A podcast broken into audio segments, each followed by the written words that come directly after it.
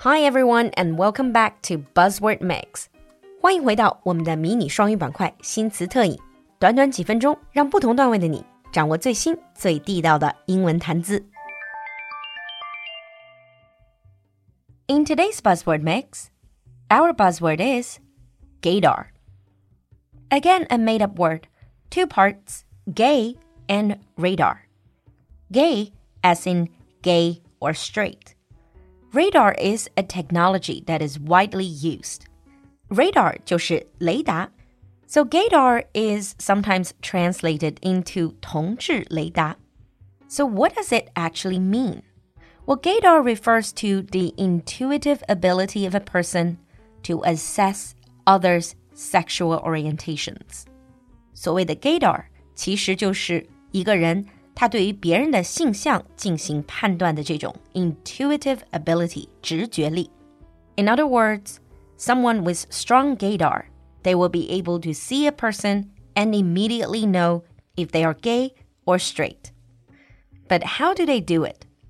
Gaydar relies on verbal and nonverbal clues and the LGBT stereotypes.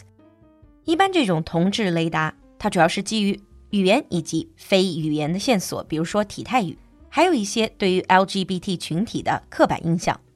那这里面可能包括 body language 体态语。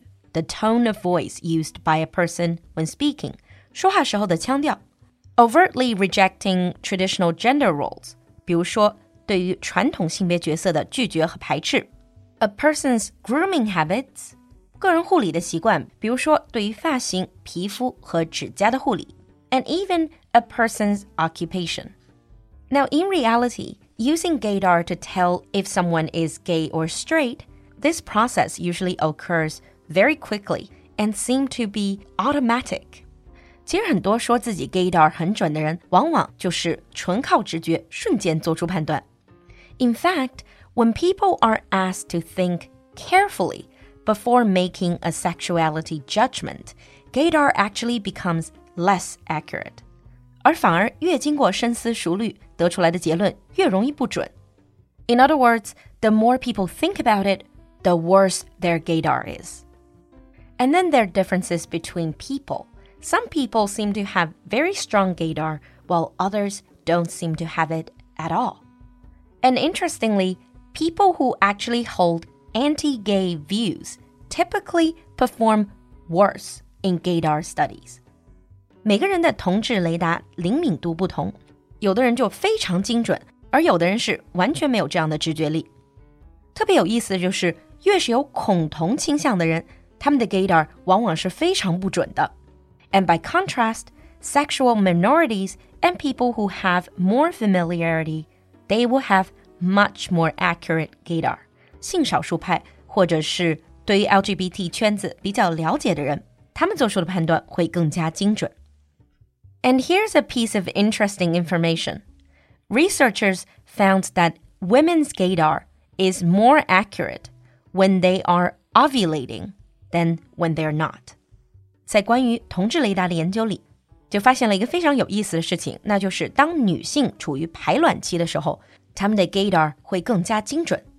Put it another way, when women are at peak fertility, their ability to distinguish men who are gay from those who are straight appears to improve. 换句话来说，女性在达到生育能力峰值的时候，往往能更精准的判断 gay or straight。but after all that, can we really rely on gaydar to tell someone's sexual orientation? Actually, the whole idea of gaydar is frequently challenged because there are situations where you have very masculine gay men who do not act in a stereotypically gay fashion.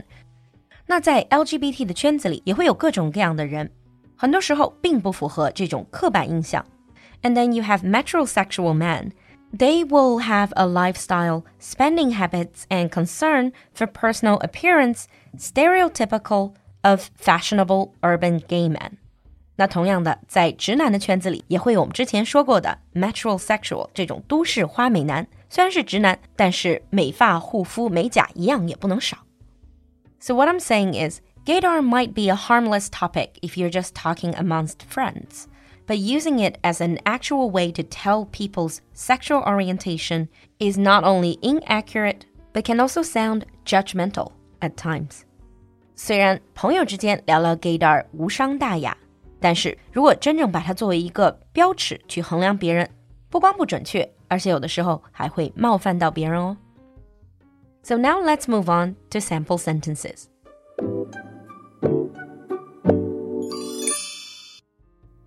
Sample 1. According to research, people having less prejudice toward gay people tend to have higher gaydar abilities. According to research, people having less prejudice toward gay people tend to have higher gaydar abilities. Sample 2. I don't think Steve is interested in women. He sets off my gaydar. I don't think Steve is interested in women. He sets off my gaydar. 你听懂了吗？关注我们的公众号“露露的英文小酒馆”来获取更多拓展内容。So, how is your gaydar?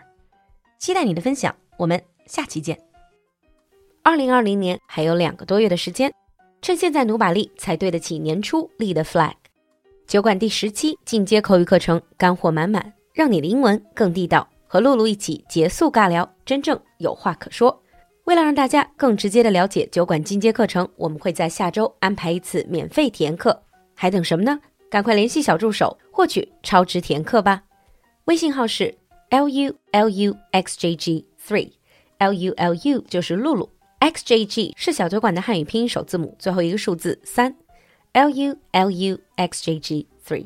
我们在酒馆等你。